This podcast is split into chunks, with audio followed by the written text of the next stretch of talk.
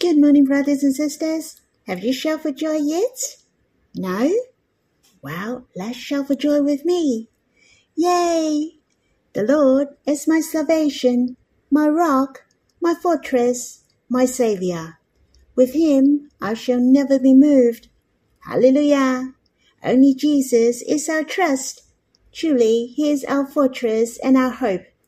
We have him to sing with the Lord every day, for he becomes our songs. Brothers and sisters, we shall spend time to come before him and wait for him alone. Shall we sing a hymn? As in God's Family Hymnal, the second, Psalm 39, Only Jesus. There are many stanzas, and we will sing the first, the sixth, and stanza 16th. There is no English version, so we'll read the translation. Only Jesus, my salvation. He is my rock, my hope. Oh, my soul, be peaceful. My soul waits for the Lord and behold him alone. Only Jesus will never leave me to be with me until eternity. He dwells in my heart to be my life, to feed my spirits from morning to night. Only Jesus is my call. I walk and live with Him every day every circumstances, big and small.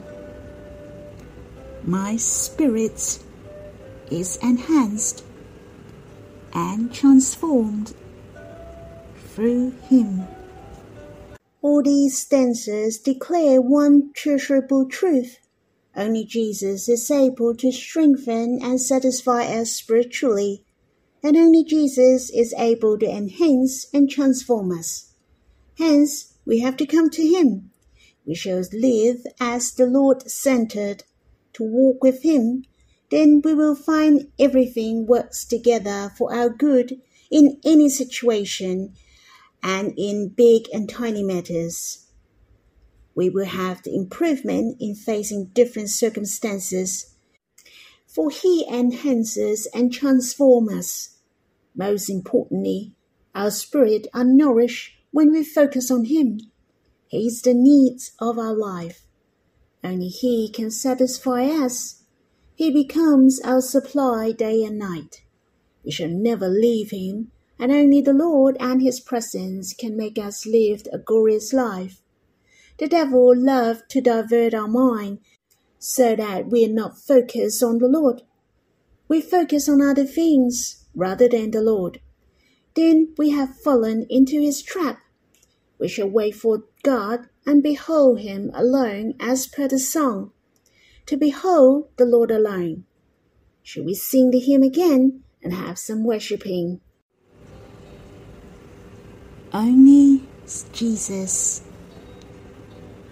my salvation. He is my rock, my hope. Oh, my soul, be peaceful. My soul waits for the Lord and behold him alone. Only Jesus will never leave me to be with me until eternity. He dwells in my heart to be my life, to feed my spirits night. Only Jesus is my call. I walk and live with Him every day in every circumstances, big and small.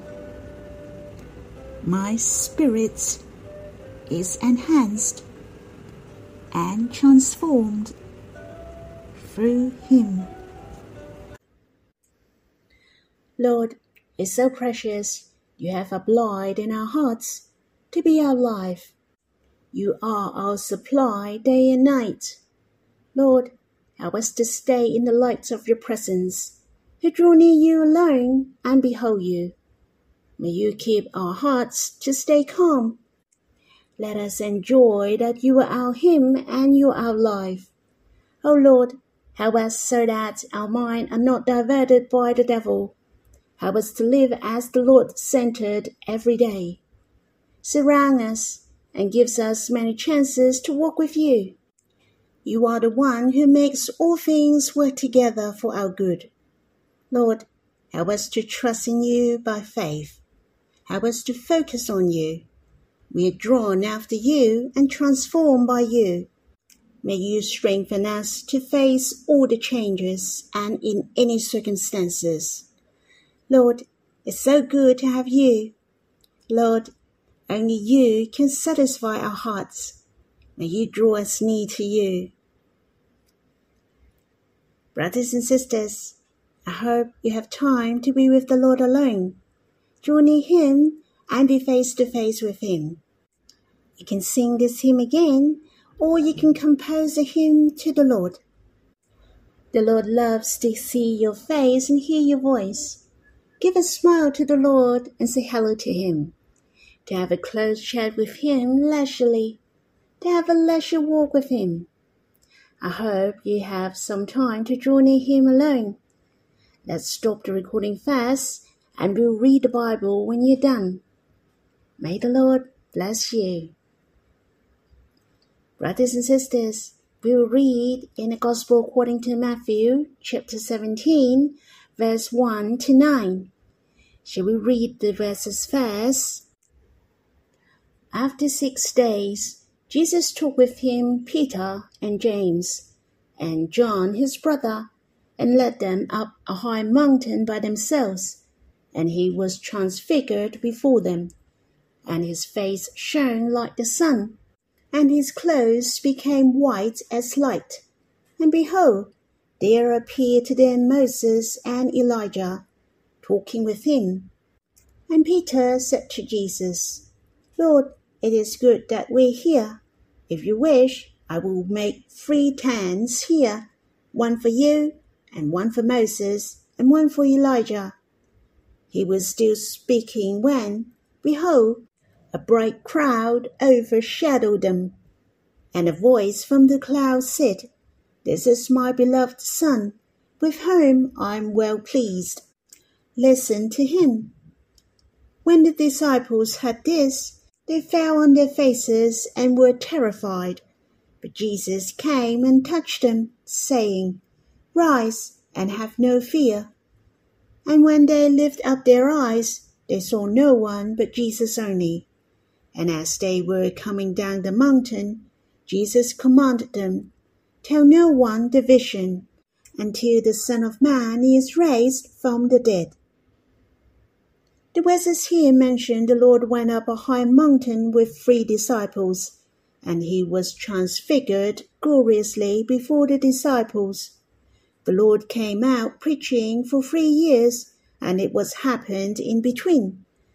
And earlier on, the Lord told the disciples clearly that he must suffer many things and be killed, and later on risen from the dead. So he took Peter, James, and John with him, and went up on the mountain to pray. For it was written in the Gospel according to Luke chapter 9 the Lord took them to pray. That's to draw near God. The Lord wanted to be with them alone in somewhere quiet, somewhere opened, so that they could experience God deeper. It's so precious. Truly, the Lord loves to be with us until now, to go to the next place in drawing near God, to pray and talk with Abba. In the Gospel according to Matthew chapter 17 verse 2 mentioned, the Lord was transfigured before them. His face shone like the sun, and his clothes became white and shining. Moses and Elijah appeared to them suddenly, and they were talking with him. What were they talking about? They were talking about the matter of the Lord would die soon, and what would happen in Jerusalem. Hence, the conversation was about the Lord would go to Jerusalem.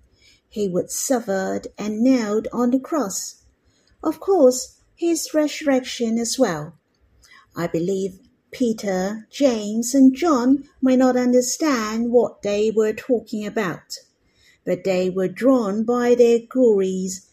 As you can see, Peter wouldn't want to leave by what he said. He has a very strange suggestion which built three tents, one for the Lord, one for Elijah, and one for Moses. Definitely, it was not a good suggestion, and at that time a bright crowd overshadowed them. It's the voice of God.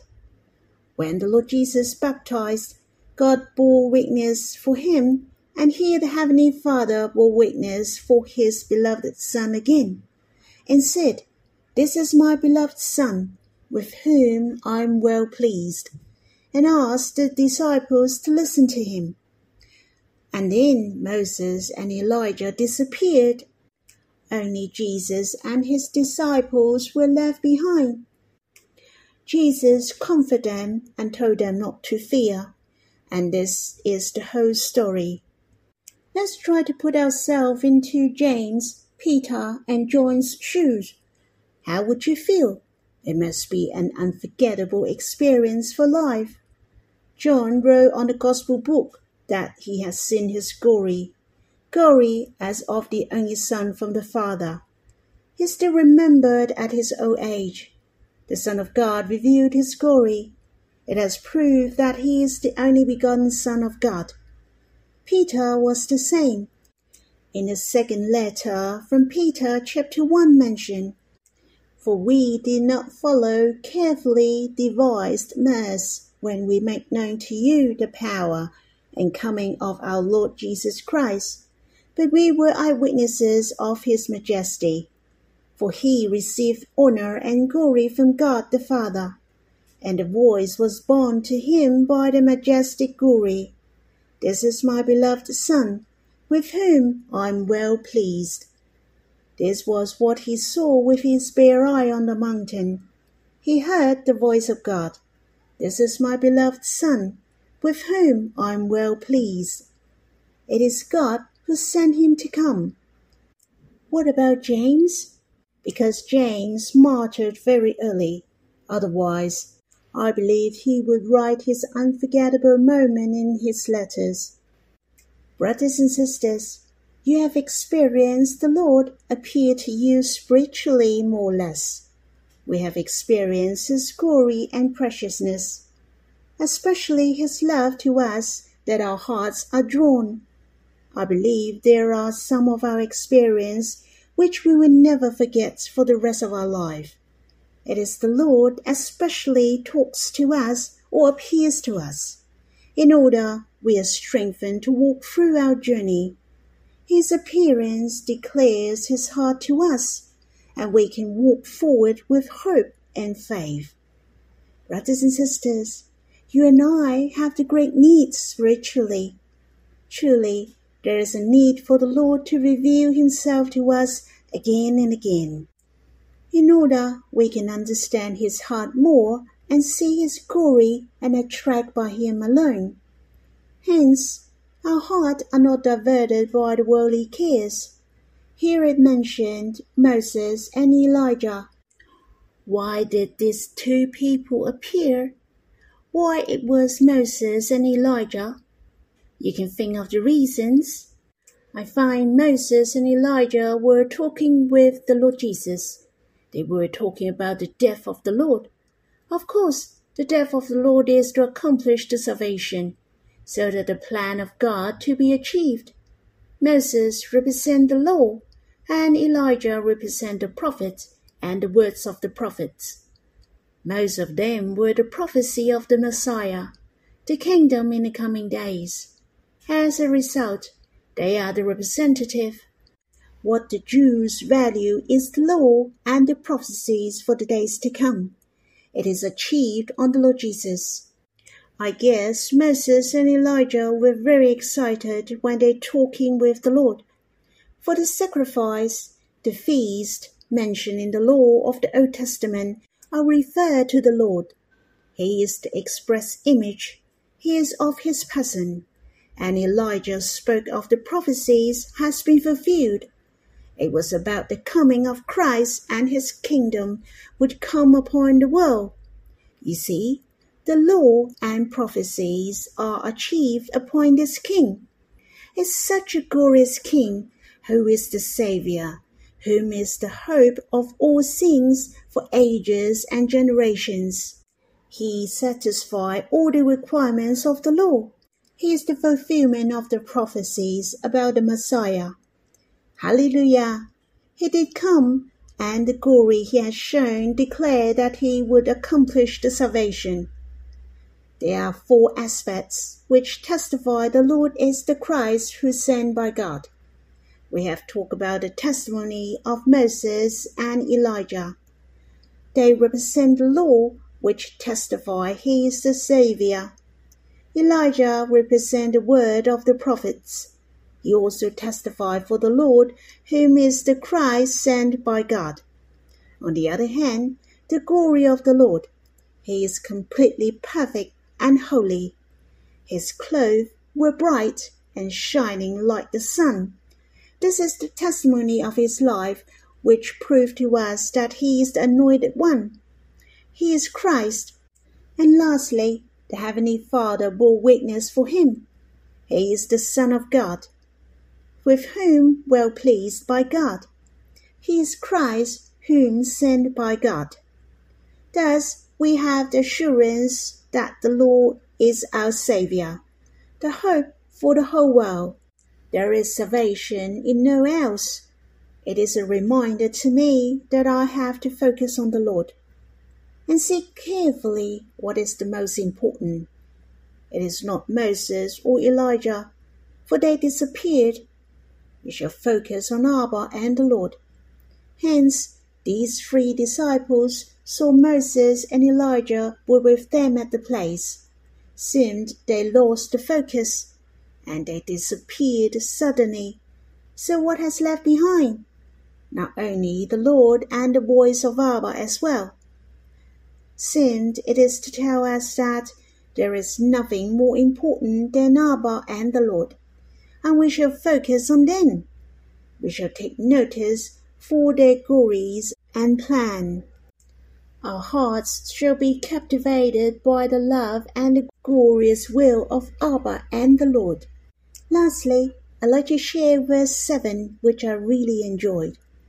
But Jesus came and touched them, saying, Rise and have no fear. So precious that the Lord who took the initiative gently, he came and touched them and said to them, Rise and have no fear. Truly, the Lord knew their feelings and needs. They were terrified and fell on their faces. But the Lord said to them, Have no fear. I know the Lord is the same. He loves to touch our spirits to comfort us and strengthen us. so we can enjoy the peace and have no fear. For He is with us. He wants to let us know that He will not leave us over and over again. He is with us closely, and the Lord abide in our hearts. He has united with us. We can share everything with Him. Brothers and sisters, I hope it is our enjoyment to see His glory always, and He is right beside us. He is living in our hearts. May the Lord bless you all. Shall we worship and pray? Lord, it's so treasurable that you are the Son of Man in glory. You are the Christ whom sent by God. O Lord, you have accomplished and fulfilled the requirements of the law. You have fulfilled the prophecies of the prophets. You are the Saviour whom sent by God. O Lord, may you open our spiritual eyes. Help us to see your glory, your beauty, your holiness, and your might. Let us have the full confidence.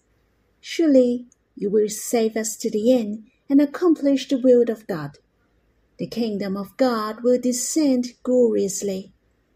Lord, may you regulate our insight in order we can focus on you. Though it is going to be many glorious matters happen before our eyes. Lord, help us know Abba and you are the most important. Let not other things divert our vision. Lord, help us to focus on you to enjoy and experience you every day. May you attract our hearts. It is so good that you always take the initiative to comfort our hearts. You long for us to rise up and be brave, to march forward with faith. O oh Lord, we have the full confidence in you. Brothers and sisters, I hope you can continue to draw near the Lord you can finish the rest of the Gospel according to Matthew chapter 17. You can ask the Lord to teach you and talk to you. May the Lord bless you.